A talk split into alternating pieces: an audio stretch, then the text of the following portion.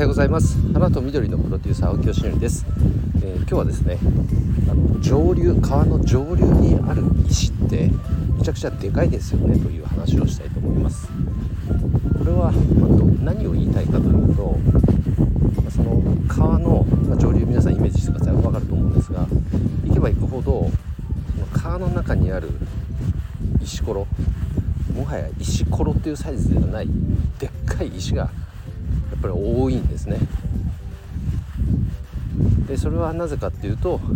まあ、当然のことながら川の流れ始めの方だからまだその石が何だろうコロコロコロコロどんどんどんどん水で流されて研磨されて研磨されて、えー、下流の方にあるちっちゃな石ころになる前の状態だからですよね。でそれだけ大きな石があるからこそこの川の流れっていうのも、まあ、蛇行していてあの流れがちょっといくつかに分かれてたりっていう場所もあるし、まあ、やっぱ下流に行くほど穏やかですけどもそのような状態ではまだまだないというのが上流川の上流ですね。何の話をしたいかっていうとなんかその様子をこの間ちょっと見た時にふと感じたのがこれって仕事でも全く一緒だなと思ったんです。何が言いたいかっていうと、まあ、新たに何かを始める時プロジェクトでも新規事業でも新たに会社を起こすでも起業するでも何でもそうですけどその時っていうのはやっぱりそれだけ障害が多いってことですね。蛇行するし川の流れっていうのも安定しない。まあ、そういうフェーズだっていうことです。ただそういうもんだと思ってそれでも、まあ、川の流れに沿って下流の方に流れていけばその障害いわゆる川の中にある石ころっていうのもどんどんどんどんと研磨されてちっちゃくなって川の流れも穏やかになってそういう状態になると、まあ、いわゆるビジネスもこう安定してくる。そんなフェーズになってくるんだろうなということを、まあ、改めて感じました、まあ、その様子っていうのは、まあ、もうビジネスやってる人であればね、まあ、言われなくても分かるよということだと思いますけどもなんか川の流れを見た時になんか全く同じことを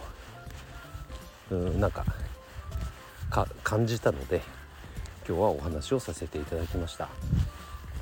だからね逆説的に言うとその障害とかうまくいかないことがあるとか、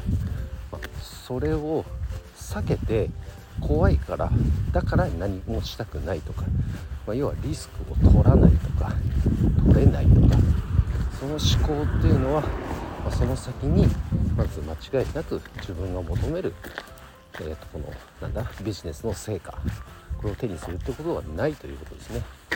それを乗り越えない限りその先に自分が求める果実というものはない改めて思いますよね。これ口で言うのは本当簡単なんですよね。でも毎日これね何かこ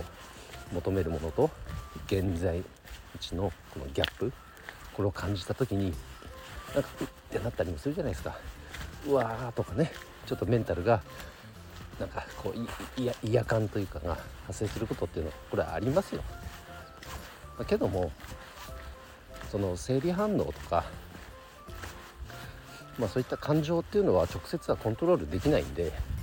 そういう時に今僕はあの選択理論心理学って勉強してるんですけど、まあ、コントロールできることにフォーカスするしかないんです。これは何かっていうと思考と行為のみです。そこにフォーカスするしかないです。うってなってもよしだからチャンスだ。というふうに言葉を変えて考え方を変化させる。それによって行動を変える。これしかできないんですよね。まあ多分うまくいってる人だってみんなそうです。もうそれは嫌だかどうかで言ったら嫌だに決まってんじゃん。でもやるしかねえだろ。それでやるんですみんな。だからやっぱ結果が出ていく。だろうなと思っていますね。うんちょっと話それましたけど、まあ、今日の本題はですね。川の上流の石ころはでかいというお話をさせていただきましたが、まあ、イコールそれ障害があるってことです。間違いなく障害がある。何かやり始めた時っていうのは。だからそれに立ち向かうしかないしそれを乗り越えていくしかないしそれがねやり始めてその障害が何もないなんていうことは、まあ、まず基本的にはありえないと思った方がいいので、まあ、2024年も、まあ、新たなチャレンジっていうのは、ま何かしら常につきまとうかと思いますけれども、そんな時にはもうそういうもんだと思ってね改めて自分も意識して、えー、マインドセットしてスタートを切りたいと思います。えー、ということで今日はですね、